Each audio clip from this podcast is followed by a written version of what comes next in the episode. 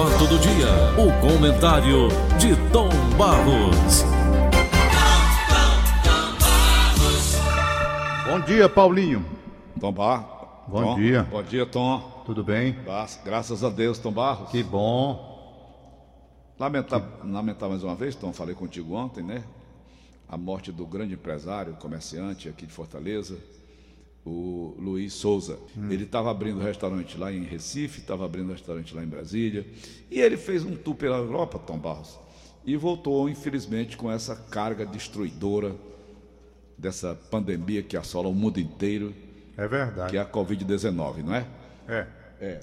Horrível, infelizmente, horrível. infelizmente, um empresário de mais, mais de 3 mil empregados, não sei se o filho dele vai dar sequência, que é muito trabalhador também. Eu conheci o filho dele aqui na loja que ele tinha uma, uma, como é que é uma, é, uma costelaria, Tom Barros, aqui no começo da Guanabi, ali pertinho do Apivida, né, do, do Hospital Antônio Prudente. Sei, sei. Aquela também ele fechou. Mas fechou, Tom, não foi por conta de nada não, por falta de cliente não. Foi por conta dos, da, dos aluguéis altíssimos.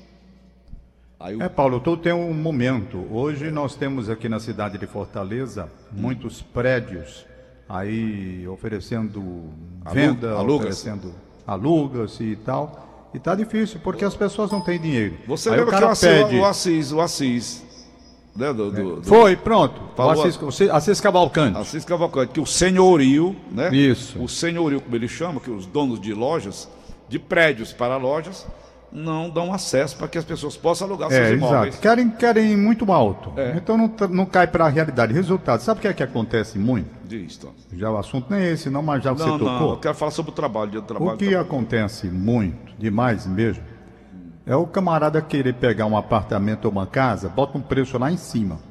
Aí os meses vão passando, ele não consegue alugar. É. Porque o preço está acima do valor do mercado. Aí, resultado, quem tem casa ainda se vira porque não tem o condomínio para pagar. Condomínio é um peso Mas extra. quem está com apartamento fechado, disposto a alugar, tem um problema.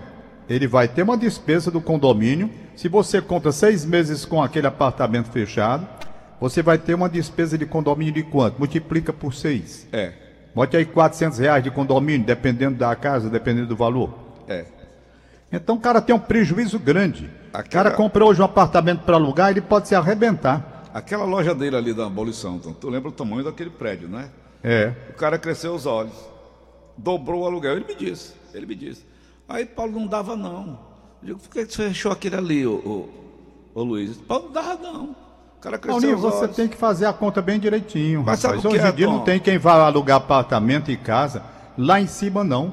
Não tem, porque o Tá cara lá não tem fechado, dinheiro. tá lá todo deteriorado. É, fecha e acaba mesmo. Uhum. Mas tem gente assim, que prefere ficar com o imóvel fechado. Às vezes tem um lastro financeiro bom, Ah. Uhum. se segura, não é? Não aluga, só aluga se for portanto e vai passando. Agora, e, de- e depois o dessa pandemia vai aí, comendo. E depois agora dessa pandemia, o que é que será do Não mundo sei, depois Paulo, disso aí? Tom, Olha, você perde o seguinte, Paulo. O cara compra um apartamento e diz: comprei um apartamento, é meu. Não é. não é.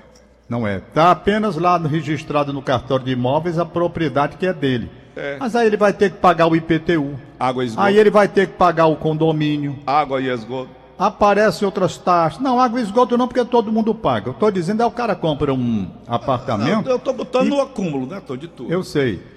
Porque água você vai em casa também, você vai ter que ter água e esgoto. Agora, você pega um apartamento, rapaz, dependendo do valor do condomínio, tá entendendo? Você tem uma despesa de mil reais por mês. Como é que o apartamento é seu? É seu, a propriedade registrada no imóvel, tudo bem, é seu. Mas na verdade você está pagando um aluguel. Você está pagando um aluguel. Mil reais de condomínio, como tem, não é? E às vezes um condomínio que não tem absolutamente nada. E é o preço lá em cima. É, Pois é. é. Agora, Tom, vamos nós. Dia do Trabalho. Em 1885, lá no, em Chicago, dia 1 de maio, os trabalhadores da época entraram numa greve reivindicando melhores salários, diminuição da jornada de trabalho, que era uma jornada de 12 horas. Tom Barros, e a coisa se espalhou pelo mundo inteiro. Nós temos o que comemorar hoje, Tom? Paulinho, a situação está difícil para todo mundo, não é? Não sei nem como comemorar. Patrões e empregados estão numa crise muito grande. É. Não é só olhar o empregado em si, não. Os patrões também em desespero. Com certeza. Eu divido as coisas assim. Capitalismo selvagem morre, não se sustenta. Por quê? O nome está dizendo, é um capitalismo explorador, cruel, quer fazer do trabalhador um escravo. Esse é o capitalismo selvagem. O capitalismo que olha o trabalhador como parceiro já começa a tratar o trabalhador de uma forma diferente. E nós conhecemos diversos empresários que sabem dar valor aos seus funcionários. Sabem dar valor aos seus funcionários. Esse cresce com a empresa, com os funcionários, inclusive em determinados momentos, dividindo lucros. Dividindo lucros. Eu me lembro o, bem. o funcionário se mata pela empresa. É. É? Quando realmente ele observa que há uma parceria. Ele tem retorno. Quando ele nota que é uma exploração, ele não se mata pela empresa, Mata não. tá? Quando ele nota que é uma parceria, por quê? Porque se o capitalismo é cru- cruel, selvagem, ele vai explorar, matar o trabalhador. É. Entretanto, o empresário inteligente, que sabe que o trabalhador é o parceiro dele e ele pode crescer junto, aí ele tem uma outra visão e faz daquele empregado, tira até o nome de empregado e passa a falar colaborador. Ô Tom, Hein? ainda ontem eu conversava com um amigo nosso, esteve lá em casa várias vezes quando morava aqui em Fortaleza.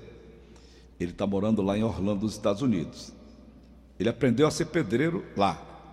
Ele disse para mim ontem, então, que ganha por semana 600 dólares. Se fosse aqui no Brasil, a 5 reais o dólar. Ele estava ganhando 3 mil reais por semana, né? Lá ele ganha 12 mil reais ao mês. Já tem o carrinho do ano, já tem a mulher dele também já tem, já, já comprou a sua casa. Mas isso não acontece com todo mundo, você sabe disso, né? Há alguns que arregaçam as mangas e têm coragem de trabalhar. Isso. É o caso dele. Trabalhar um serviço pesado. Serviço pesado. O meu genro andou por lá e disse, Paulo, o negócio é- aqui não é brincadeira, não. Pois bem, o marido da Érica. Pois bem, Tom Barros. Eu me lembrei do meu pai, hoje rodando a música do, do Zé Geraldo, cidadão. Tá vendo aquele edifício, moço? Isso. E eu me lembrei do meu pai, que era pedreiro. Eu estou falando do pedreiro norte-americano. Ele leva uma vida digníssima. Digníssima. Porque o americano não quer fazer o serviço pesado, até para limpar uma casa. Não é só o americano, não. Na França, você teve lá, na Alemanha. Esse, esse serviço mais, é, é, como é que eu diria, Tom, mais humilde, eles não gostam de fazer, não é? Isso. Como eles têm uma boa condição de pagar, eles pagam. Você quer o serviço? Paga. Paga caro. E o meu pai, a nossa casa era de taipa. Por isso que se diz aqui no Brasil: casa de ferreiro, espeto de pau. Mas não é porque não dava mesmo, não, bicho. Oito filhos, a mulher dentro de casa. Oito filhos, casa de taipa, chão de piso ba- ba- batido, né? Piso batido, chão batido. Para sustentar oito filhos. Com o salário que ganhava da época, hoje em dia também. Hoje em dia até que está melhor, mas não está ainda no, no- no- Então é difícil, né, meu irmãozinho? É muito, Muito, difícil. muito difícil. Olha, os radicais entendem que o capitalismo, ele sempre vai querer transformar o Ele fala muito de trabalhador, Rosa da Fonseca, né, Tom? A Rosa? trabalhador no escravo, sabe? Esse é o pensamento geral. Eu já tenho um pensamento diferente, não vejo assim, não. Hum. Eu não vejo essa, essa pregação que se tem de luta de classes, não. Jogando empregado contra o, tra- o Não. trabalhador contra o... Não funciona, não. Entendeu? Eu não penso assim. Eu tenho um pensamento Mas nos Estados Unidos deu diferente. certo, não foi no, no- no- lá em Chicago? Deu. Deu certo. Não, porque na época, rapaz, tem um detalhe, vamos colocar as coisas nos devidos tempos, porque na época também era uma exploração, aí sim. É, os Era, um- sindicatos. não tinha regra. O sindicato tirava o couro Era do empregado. escravo, era escravo mesmo, entendeu? Uhum. Então era diferente. E depois vem, as leis, vieram as leis de proteção, Hum. não é? Uhum. E o trabalhador começou a ter uma situação melhor. Mas foi preciso, na verdade, uma reação muito grande. Uhum. Porque o liberalismo bota para lascar, não quer nem saber. Ah, É para explorar, arrancar o osso, arrancar o couro do cara. Não é assim que se faz. Então, o empresário inteligente, ele sabe como fazer para ter do seu lado o funcionário, porque ele sabe que vai depender do funcionário, principalmente dos funcionários bons, para o crescimento da empresa dele. É. E é isso que falta em muita gente. Muita gente vê no trabalhador a oportunidade de escravizar e de explorar até onde pode, não dá nada, É para acumular riqueza. não é? É. Para acumular riqueza. Agora, há outros não, que crescem junto. Eu conheço diversos que pegam o funcionário e faz do funcionário um colaborador, um parceiro e crescem juntos. É verdade. Crescem juntos. E como crescem, né, Tom? Interessante.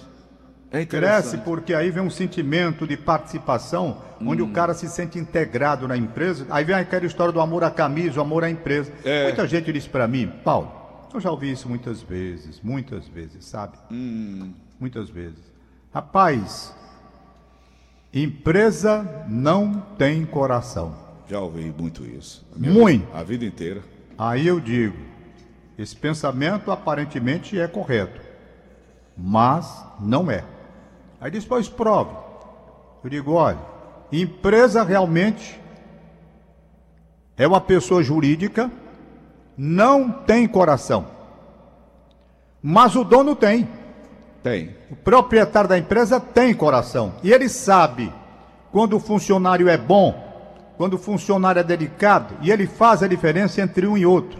Isso. E quando acontece de o funcionário ser bom, a empresa sabe socorrer e acudir e participar. É. Eu digo porque já fui alvo disso. Não estou dizendo que sou bom, não. Estou dizendo que a empresa me socorreu em diversas oportunidades. Mas e é não apenas funcio- a mim, também socorreu a outros funcionários que se fizeram merecedores do socorro em virtude do trabalho realizado.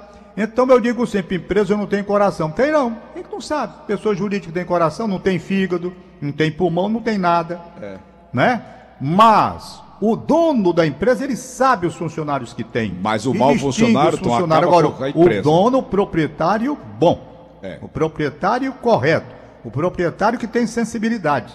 É. Que ele faz do trabalhador um partícipe daquele objetivo da empresa de crescer e prosperar. Então, meu pensamento é assim. Se está correto ou não, é outra história. É. Mas o mau funcionário, Tom, ele afunda qualquer empresa. É, agora o mau funcionário, o patrão não é obrigado a ficar com ele, né, Paulo? Ah. E quando Pode não sabe, Pode despachar. quer, quer conhecer o bom funcionário, dê um cargo de diretor aí. Depende, Paulo, depende. Você dá um cargo de diretor, você, você tem que escolher bem, saber qual é o caráter daquela pessoa. Não precisa ser diretor, não. Basta dar, um- basta dar um cargozinho melhor, um de coordenador, coisa assim, um cargo menor, mas que tenha condição de mando. E aí você vai efetivamente vendo quem é quem. Bota na balança. Bota na balança e sabe. E muda, né?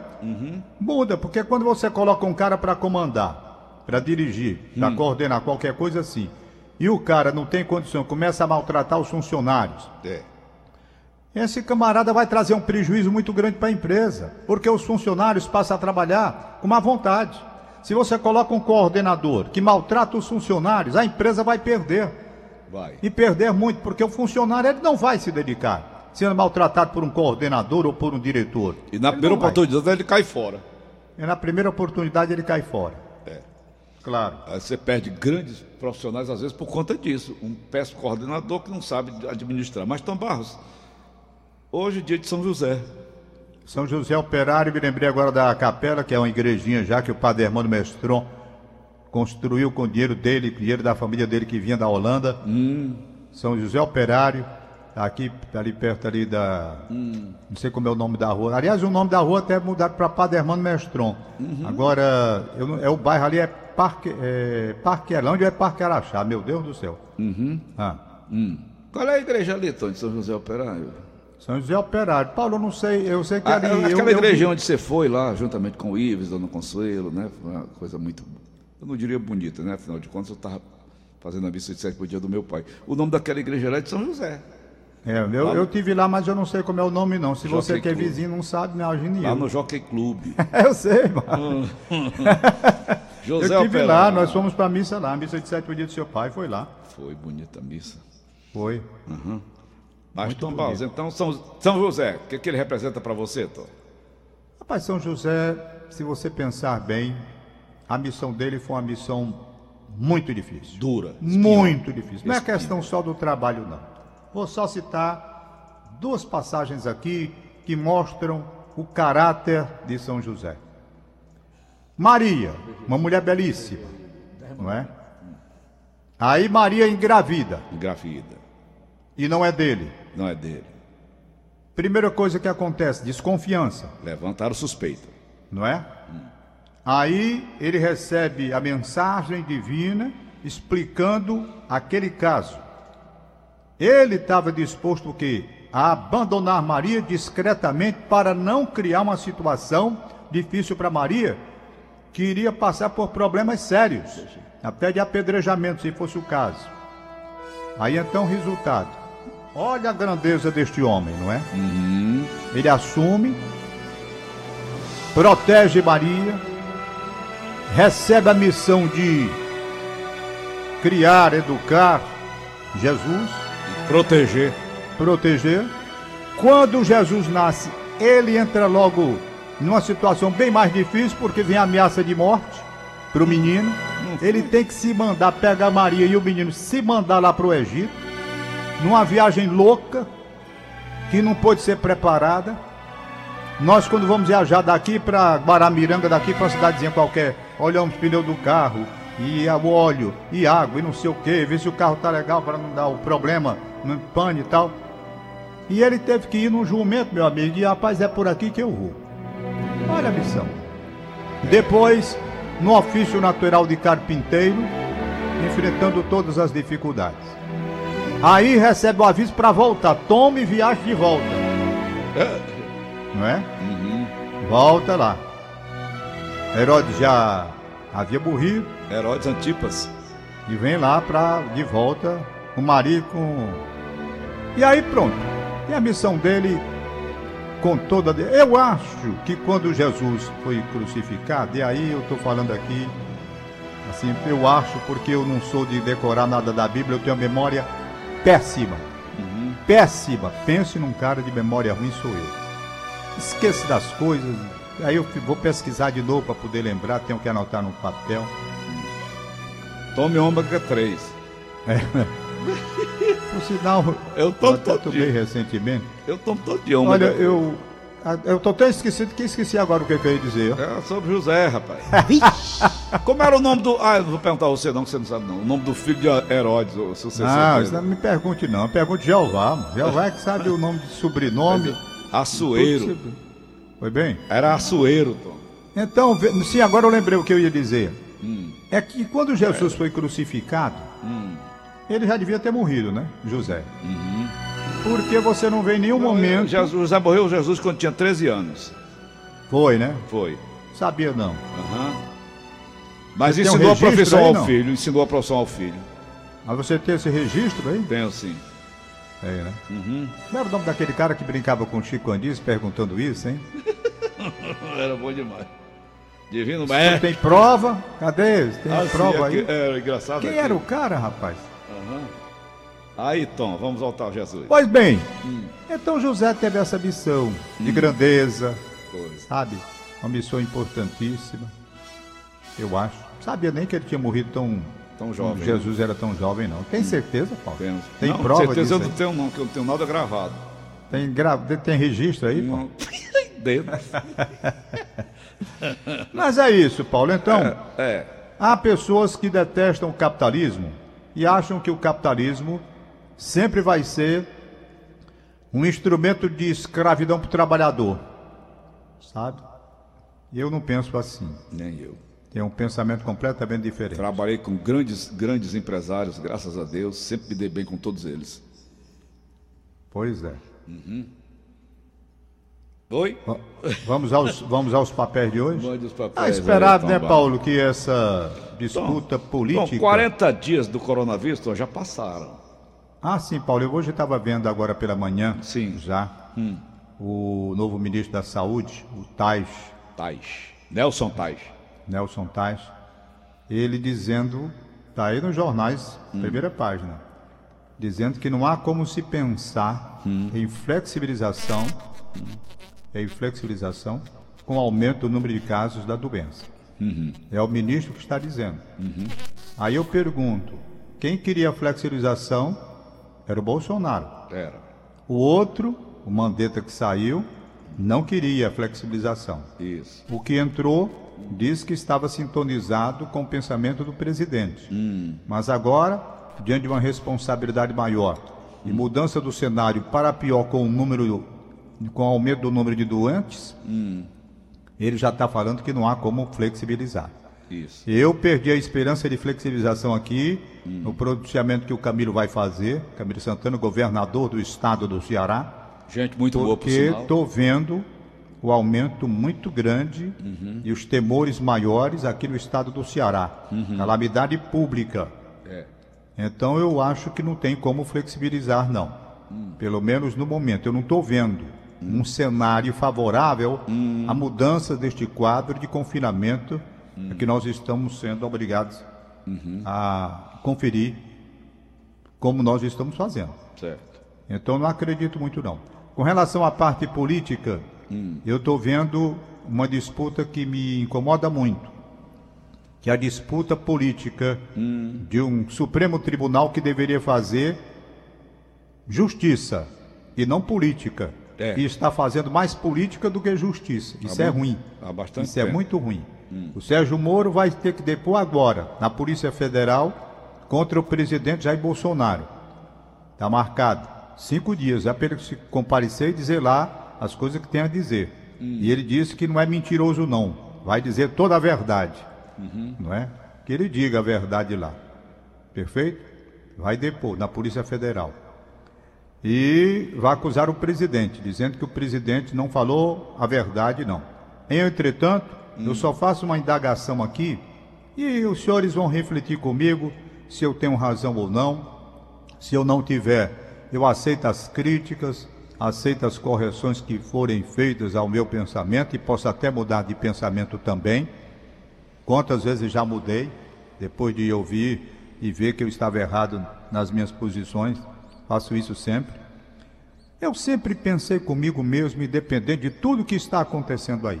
Esqueça tudo que está acontecendo, Paulinho, e tente ver se eu tenho razão ou se não tenho. Isso. Juiz Federal, Sérgio Moro. Juiz Federal, Sérgio Moro. Julgou tanta gente, agora vai ser julgado. Veja bem, é justo, é moral, é correto. Um juiz federal chegar para um presidente da República, dizer: presidente, eu quero ser ministro do Supremo Tribunal da República. Eu morri, não tinha coragem de pedir um negócio desse. Nem eu. Entendeu? Não tinha. Então, saio do, da magistratura e vou fazer companhia ao senhor no governo, mas o senhor me dá o cargo lá de ministro. Rapaz, isso está correto. Eticamente, isso está correto.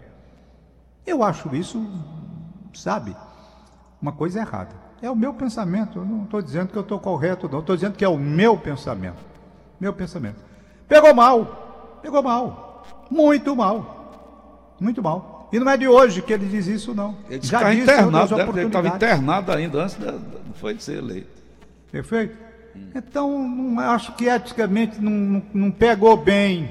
Não pegou bem. Como seria, Tom? Eu respondo. Se de livre e espontânea vontade. Em vista do trabalho que o juiz tinha desenvolvido lá no Paraná. O mérito, disse, rapaz, esse camarada ele merece. Ele merece. Eu vou guindar, levar esse camarada para o Supremo Tribunal da República, pelo elevado saber jurídico, não é? Uma pessoa de conduta ilibada está pronta para ir para o Supremo Tribunal Federal. Mas troca de favores e de cargos, não, gente. Isso não pega não. Pode, olha, eu vou dizer uma coisa: para mim não dá. É. Para mim não fica feio. Se eu estiver errado, tudo bem, posso até mudar de posição se alguém argumentar o contrário. Né? Aí o que está acontecendo? Hoje, hoje, o inimigo número um do Bolsonaro é exatamente o homem que o Bolsonaro levou para ser ministro da Justiça. É. As voltas que o mundo dá, Tá girando todo tempo. tá? As voltas que o mundo dá. É isso mesmo. Ô Tom, tô vendo um avião chegando aqui da Etiópia, trazendo insumos hospitalares da Etiópia, um dos países mais pobres do mundo na África. A Etiópia e a Nigéria passaram por problemas seríssimos de ebola na época, uma época aí. Se livraram. Eu não sei quais são esses insumos que estão trazendo. Que, vem, que venha para o bem, né, Tom? Exatamente. Valdando vai fazer hoje um- uma live com o Dia do Trabalho. Me dá um endereço aí que eu não tenho aqui. Você mandou ontem. Manda Hum. pelo zap para mim. Vai, ter- vai ser legal. Estou lembrando, rapaz. Ele está preparando um negócio tão legal com relação ao Dia do Trabalho. Ah, Sabe que ele vai fazer hoje. Aí eu queria o horário, Tá mas certo. principalmente o endereço que eu queria ver também. Aí digo para todo mundo ver. tem que divulgar. Tem que divulgar. Isso. Aliás, se eu divulgar, Paulo, eu vou. Não vai subir no prédio novo, não, né? Rapaz, esse Valdônio, ele fica ali no prédio, eu, eu tava olhando uma fotografia que me mandaram, eu cheguei para ele, Valdônio, me diz uma coisa. É, tá aqui ele, ó. Tá aí ele Liga ligando. lá, comandante, tudo bem? Aí. Esse, esse às 18h30 18 Onde é? 30. no canal do YouTube do Sesc. Do Sesc? É, no canal do YouTube do Sesc. Eu e Gessi Quirino. Eita. Ah, você, GC Quirino, 18 horas, no canal do YouTube do Sesc, 18h30. a 18h30. Valdônio, o Paulinho, um Paulo. abraço, Paulinho. Um abraço. Valdônio, o Daniel tá te mandando um abraço aqui, é seu fã. Ô, meu irmão, outro grande.